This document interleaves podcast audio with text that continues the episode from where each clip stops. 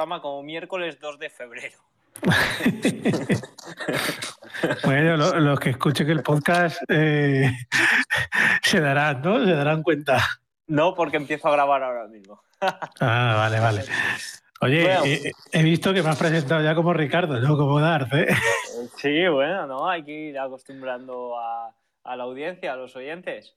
Efectivamente, ya hoy he cambiado el usuario, hace una semana cambié la foto y bueno, pues ya hemos hecho toda la mudanza, ¿no? Lo único que queda ahora mismo de, de Darth Investor es la foto que hay de fondo en el perfil. Lo demás ya, ya está todo cambiado y todo personalizado y hecho público. Así que nada, contento, contento.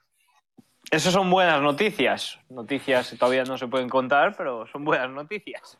Efectivamente, eh, todo tiene su aquel ¿no? y su motivo, y esto tiene, también tiene el suyo, y bueno, lo, iremos contando cuando vayamos pudiendo, ¿no? Pero sí, esperemos que sea por, por buenas noticias, que, que pronto se puedan contar a, a toda la, comunidad de Twitter, ¿no? Los darkeadores dentro de la comunidad privada ya lo saben, pero eh, a nivel público pues ya lo haremos más adelante. Muy bien. Bueno, pues vamos a comentar el mercado.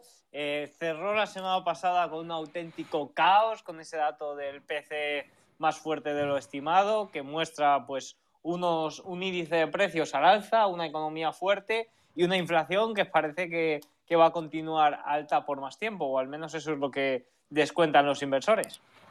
Sí, a ver, después de que saliera el dato del IPC del mes de enero, eh, que, fue un dato peor de lo esperado, pues eh, poco hacía presagiar que el PCE, que, viene a ser un dato parecido ¿no? en relación con la inflación, pues fuera a salir mejor de, lo, que, de lo que salió el, el IPC general. Así que, bueno, pues como tú bien dices, eh, lo, que, lo que viene a indicar y lo que ya están comentando eh, muchos, muchos analistas es que eh, la inflación no, no, va a caer, no va a ser tan una caída tan a plomo como, como esperábamos, sino que seguramente estamos ante, ante, una inflación mucho más pegajosa de lo que creíamos en un inicio. ¿no? Entonces, el mercado que había descontado en el mes de enero, pues que la, que la inflación ya no era casi, prácticamente descontó que la inflación no era un problema y que no entrábamos ni siquiera en recesión. Cuando la verdad es que la inflación sigue siendo un problema, un problema que vamos a ver en los próximos meses si, cómo, es de pegajoso realmente, y eh, tampoco podemos descartar que, que tengamos una recesión. Es más, yo diría que es más que probable, ¿no? Así que, bueno, pues todos los nubarrones que teníamos encima del mercado desde finales o, a finales del año pasado, pues han vuelto al mercado, ¿no? Y, ahora mismo, pues se encuentra en una zona clave eh, para, para ver el devenir futuro, ¿no? El mercado parece que lleva un tiempo haciendo oídos sordos a, lo que nos vienen diciendo los datos de inflación, eh, la yield de los bonos, eh, bueno, pues todo, todo, todo eso que va encaminado hacia, hacia un sitio, pues el mercado está de momento haciendo oídos sordos a eso. Y lo que tenemos que ver ahora es si, si es capaz de hacer oídos sordos durante más tiempo o eh, empieza a hacerle más caso que sería pues empezar a perder la zona 3.940, que como digo, siempre estamos metidos en un rango entre el 3.940 y el 4.030 del SP500. Eh, y, cuando lo rompamos, pues tendremos más pistas de, de hacia dónde se quiere dirigir el mercado. La clave yo creo está sobre todo en esta subida de tipos del 22 de marzo. El 22 de marzo eh, es la próxima subida de tipos, se espera. Eh, ya parece que todas las casas de analistas de, se han quitado de la idea de que se van a bajar tipos en 2023 y la clave está en si va a ser una subida de 25 o de 50 puntos básicos. Para ello, la clave va a estar en los datos del mes de febrero, que se publicarán pues a mediados de marzo, tanto el dato de empleo muy a primeros como el primer dato de IPC y luego el final que supongo que se publicará el 15 de marzo. Sí, yo de hecho he visto ya hoy que, había 21% eh, de probabilidad de que subieran 50 puntos básicos en la próxima reunión. Se daba por descontado casi al 100 que, que subían 25 puntos básicos. Eh, y luego eh, subidas para los siguientes meses y ya se comentaba como posibilidad que hubiera subida en julio, ¿vale? Que en un principio, perdón, siempre se había contemplado que en junio acabaran las subidas. ¿Vale? Pues ya ha empezado a salir el dato de que es posible que en julio también se suban tipos. Por otra parte, también hoy he visto una información de, los coches usados en Estados Unidos, que es un dato bastante relevante para, para la inflación, y venía a decir que en los próximos meses, ah, o sea, eh, ah, analizan el, número de eh, coches de leasing, ¿vale? Que, al final los leasing pues tienen una vida determinada, ¿no? Pues el número de coches que van a salir los próximos meses eh, de acabar el leasing y, se ponen en el mercado de segunda mano eh, de venta, ¿vale? Pues la oferta de esos coches iba a caer tremendamente, con lo que se esperaba una subida de los precios de los mismos. Y lo que puede hacer que en los próximos meses o durante los próximos meses sea difícil que ese dato que durante unos meses había ayudado a la inflación, pues le vaya a ayudar en los próximos meses.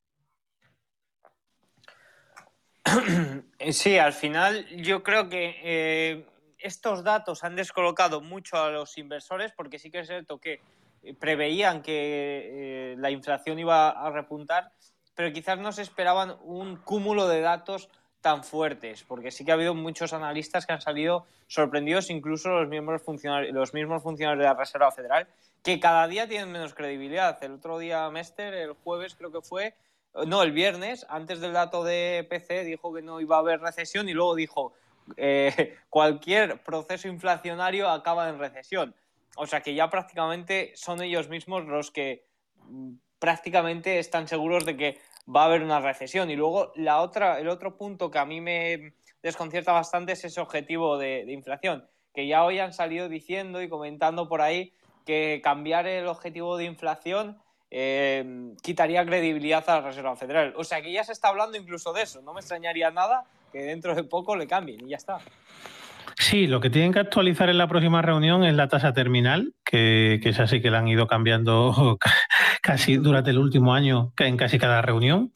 Y el objetivo de inflación del 2%, que era el que estabas tú hablando, sí que, sí que, bueno, pues hay voces en contra de que de que no debería cambiarse. ¿no? Eh, hay voces también a favor y que indican que lo van a tener que cambiar porque realmente va a ser casi imposible llegar a un 2%, ¿vale? Sin que eh, hacer demasiado daño a la economía como para que el mercado laboral pues no sea una sangría ¿no? Eh, de despidos. Entonces, algunos comentaban de, oye, si cambiamos el objetivo de inflación a ese 3%, en lugar del 2, eh, pues mm, será más fácil o, tendremos que hacer menos daño a la economía eh, de, lo previsto si queremos bajarlo al 2. Pero claro, al final todo lleva sus pros y sus contras, ¿no? Y el tener pasar del objetivo de inflación del 2 al 3, pues también es puede ser perjudicial para otras cosas. Al final, eh, vamos, somos muy data dependientes, los miembros de la FED absolutamente también. Y, bueno, lo que se está viendo es, ya salió en las últimas actas, que había algunos miembros de la FED que eh, en la última reunión eh, habían abogado por subir 50 puntos básicos, pues evidentemente con los datos que tenemos hoy encima de la mesa, esos miembros cuando se presenten en la siguiente reunión van a ser o, van, a, provocar más fuerza ¿no? Eh, para decir, oye, eh, ¿Os acordáis el mes pasado lo que dije, ¿no? De que había que subir 50 puntos básicos y no lo hicisteis. Mirad los datos, mirad la inflación. Sigo diciendo que hay que subir 50. Bueno, pues vamos a ver, ya como decíamos antes, la probabilidad ha subido al 21% de que se suban tipos 50 puntos básicos. Vamos a ver si durante los próximos días se acaba subiendo más esa probabilidad o se queda ahí estancada en las cifras que tenemos ahora mismo. Lo curioso es que los más agresivos no tienen voto, creo, porque Bullard lo perdió en diciembre, lo comentamos por aquí, y Mester creo que también. Creo que había una tabla que creo que de los más agresivos simplemente dos tenían, tenían voto. Sí, Bullard, lo había perdido a finales del año pasado, eso seguro. Eh, lo de Meister no lo sé. Eh, pero sí que, bueno, pues al final, aunque no tengan voto, eh, son gente que cuando hacen declaraciones afectan al mercado. Pues lo, estamos viendo, ¿no? Que Bullard es el, el miembro preferido de la Fed, ¿no? Cada vez que habla sube el pan. Así que, bueno, sinceramente, estamos en un momento de indecisión, yo creo, tan grande que, a veces, a menos, de que, a menos que quieras operar en rangos intradiarios y demás, y, el intradiario también tiene su aquel, ¿eh? porque hoy eh, lo que abre y parece que va a subir hacia arriba y demás, acaba cayendo después, luego nos ha dado otro rebotito y cuando llega a la zona 4000 parece que ahora le sigue costando un poquito. Entonces, hasta el intradiario sigue teniendo problemas eh, y bueno, pues al final yo recomiendo a gente que no opere en intradiario, lo que recomiendo básicamente es esperar, ¿no? Eh, no hay necesidad de operar todos los días en el mercado y con esta incertidumbre y con esto, o sea, si veis un gráfico mío ahora mismo del SP500, o sea, tengo entre las medias y los soportes y resistencias, tengo ahí un montón de, de líneas y de, y de medias que se cruzan en, en, 80, 90 puntos del SP500.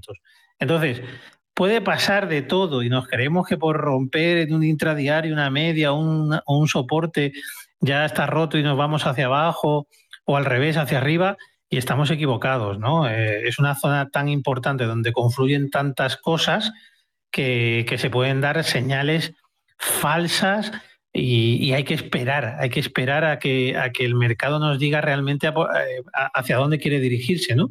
Ya habrá tiempo de operar, no pasa nada por quedarse tres días quietos. No, y que además en intradía ahora están con las manos fuertes, que han puesto de moda las opciones con vencimiento diario, que te pegan unos movimientos. Claro, claro. es prácticamente imposible hacer nada. Es lo que te decía, que es que mm, lo estamos viendo, que te crees que dices, venga, voy en intradiario, y, llegas y te meten un rejón a, los dos segundos. Entonces, eh, como digo, está tan difícil que no, que no merece la pena. Lo que está claro es que ahora mismo el sentimiento de fondo de los inversores, y yo creo que hasta los próximos datos eh, macro, es bajista. O sea, al final el sentimiento del inversor está en tensión porque cree que los tipos de interés eh, van a aumentar más de lo que estaba previsto en un primer momento. Y entonces tenemos días como el de hoy, que arranca muy bien al alza, pero a medida que, acaba el día se va viniendo abajo. Lo contrario a lo que pasaba en 2021, por ejemplo. Sí, sí, correcto. Yo ahora mismo, aunque, aunque si, no pierdo los 3.940, si no pierde 3.940 el SP500, eh, seguiré eh, con una visión de fondo alcista o, técnicamente alcista. Sí que creo que, que es bastante probable que pudiéramos ver un retroceso hasta los mínimos de, de, diciembre, seguramente, ¿vale? O que, están en la zona 3.760, de 3.760 a 3.800. Ahora mismo parece que el mercado no, nos puede estar diciendo eso, pero como digo, estamos en una zona de total incertidumbre y que, es muy difícil eh, operarla, porque nos cambian los sentidos, por, por ejemplo, por poner un ejemplo, el viernes el SP500 nos deja un hammer eh, al llegar a la media de 200 sesiones, ¿vale? Había perdido la media de 50, había perdido o, se había metido otra vez por debajo de la línea de tendencia bajista principal desde, lo, desde los máximos de noviembre de 2021 y eh, también se había metido por debajo de la línea de tendencia alcista desde los mínimos de octubre. Y nos deja un hammer ahí, dirías tú, ostras, eh, venga, va a ser el, pullback que quería la media de 200 sesiones y a partir de ahí vamos a tirar hacia arriba. Pues ojo, porque todavía hoy lo que nos puede dejar es un inverted hammer, ¿vale? Que es el, hammer inverso. Y, lo que nos, que, lo que nos eh, podría estar indicando es justamente lo contrario, ¿vale? Que anula el hammer del viernes y tenemos el inverso tal. Entonces, como te digo, cuando el mercado hace ese tipo de movimientos, es que realmente hay mucha incertidumbre y lo mejor es esperar. O sea, podemos creer mil cosas. Yo, yo puedo creer que los datos macro ahora mismo son eh, malos, que está todo indicando recesión y que, y, que todo se va a venir abajo. Pero eh, realmente yo lo que tengo que hacer es esperar a que el mercado me diga dónde quiere ir para tomar yo decisiones con mi cartera. Sí, sí, al final es que decimos, eh, como el año pasado, eh, la inflación te está comiendo el 9, 10%, las acciones, la cartera te está comiendo un 25%. A ver, ¿qué eliges? Venga.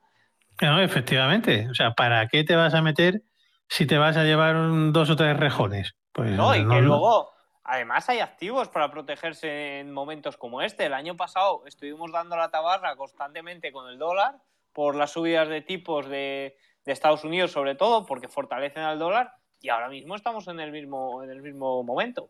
Sí, de hecho, hoy el dólar está cayendo, pero estamos asistiendo a un rebote del, dólar frente al euro, que viene también acompañado por su descorrelación eh, con, los mercados, ¿no? que normalmente si el dólar sube, los mercados bajan.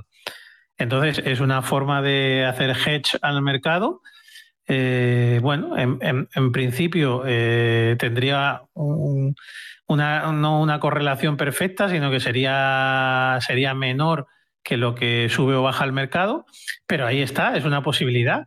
Ahora mismo, eh, el que no tenga tampoco prisa o no sepa qué hacer, pues mm, fondos monetarios de corto plazo, ¿no? al igual que pues, se pueden comprar letras del tesoro que están dando una buena rentabilidad.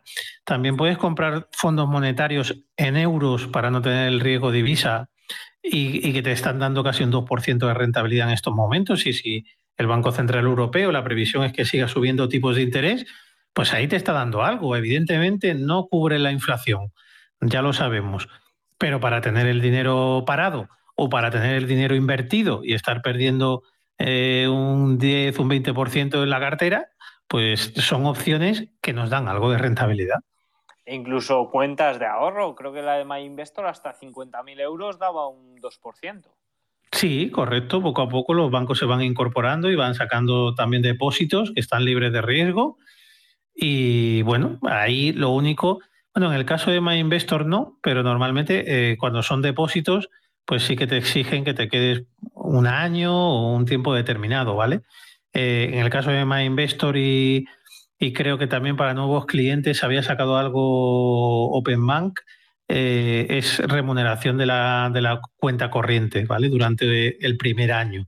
No es, no es, mm, no es ilimitado, ¿no? Y también siempre hasta una cantidad determinada. Sí, pero bueno, menos, menos es nada. Menos da una piedra, efectivamente. Para el que tenga dudas y como decimos, estamos en una situación de mercado de incertidumbre, pues hasta que se resuelva son opciones válidas y que nos dan algo de rentabilidad. Por sectores, eh, hoy está rebotando todos prácticamente, el que está tirando el carro sobre todo consumo cíclico, eh, tecnológicas también, pero evidentemente si vemos a una semana la cosa no está igual, el único sector positivo, la energía, que sigue liderando, sigue prácticamente, si miramos por sectores, es el que más arriba sigue. Sí, sí, eh, hoy está casi plano, está 007, está aguantando ahí la media de 200 sesiones y, bueno, si es capaz de rebotar desde esos eh, entornos, pues podría ser interesante, ¿no? Eh, a mí otro que también me gusta bastante, ahora mismo lo que está haciendo últimamente es el, el industrial que, sí que el viernes perdió la media de 50 sesiones, pero hoy la está volviendo a recuperar. Está luchando por montarse por encima de la, de la media de 21 sesiones y puede estar interesante, ¿no? También el, industrial eh, financiero tampoco lo está haciendo de, todo mal. Eh, bueno, hay algunos, hay algunos sectores, semiconductores, hoy rebota un 1,07, ¿vale? Eh, por encima también de la, de la media de 21 sesiones. Bueno, hay, unos cuantos sectores y el, que mejor se está comportando hoy es eh, metales y mineras, ¿vale? Que está subiendo un 2,60, también rebotando después de haber perdido la media de 50 sesiones. Y bueno, si sigue mirando hacia arriba, pues eh, puede ponerse todavía, todavía más interesantes. Por el lado malo tenemos a Utilities, que está perdiendo hoy un 0,25, y Staples, consumo defensivo, que está plano, bueno, menos 0,01. ¿Vale? Así que otro que está fuerte también, consumo discrecional, que está en 1,17. ¿no? Así que bueno, mientras no lleguen los tambores de recesión, que parece que, de momento se alejan, pues eh, hay sectores que lo, que lo aprovechan. Sí, sobre todo vigilar sectores, eh, una rotura o un buen patrón en, el sector sí que puede, puede ser interesante buscar acciones. Por ejemplo, en el sector industrial me viene a la cabeza Boeing, que tenía un patrón bastante interesante, sí que es cierto que se rompió la baja, que para eso están los stops, pero la pinta era bastante, bastante buena. Sí, tenía un gráfico interesante. Hoy está rebotando un 1,63 después de perder la media de 50. Vamos a ver si desde ahí eh, es capaz de reestructurarse al alza y poder romper esos 216. Pero bueno, hay, varios valores dentro del Dow Jones que, tienen, que tienen gráficos que pueden resultar interesantes, ¿no? Y, ahí está que al final los sectores no mienten, ¿no? Y si el industrial tiene buena pinta, pues muchos valores, o lo, que hay que buscar es los líderes dentro de cada sector para, para que nos guíen, ¿no? En caso de querer entrar o hacer stock picking. Sí, otro, otro que está rebotando, si nos vamos a materias primas, el oro hoy está cayendo un 1, 8, creo, un 1, sí, un 1,8, pero el gas, que tocó mínimos la semana pasada, está teniendo un rebote bastante, bastante fuerte. El gas natural, de momento yo no le veo nada del otro mundo.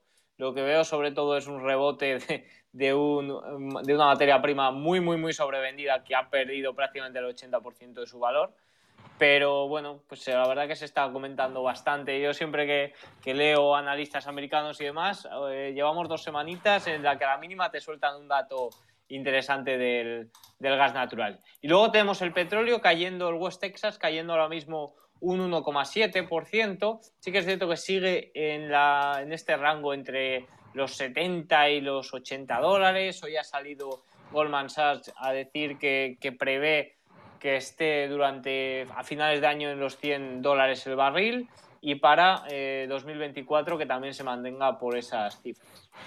Sí, al, final eh, creo que el dato de Goldman eh, rebajaba las expectativas. O sea, habían dicho el año pasado que, que lo veían a final de 2023 en 100, unos 120 dólares y ahora lo rebajaban al entorno de 100, ¿vale? O entre 90 y 100.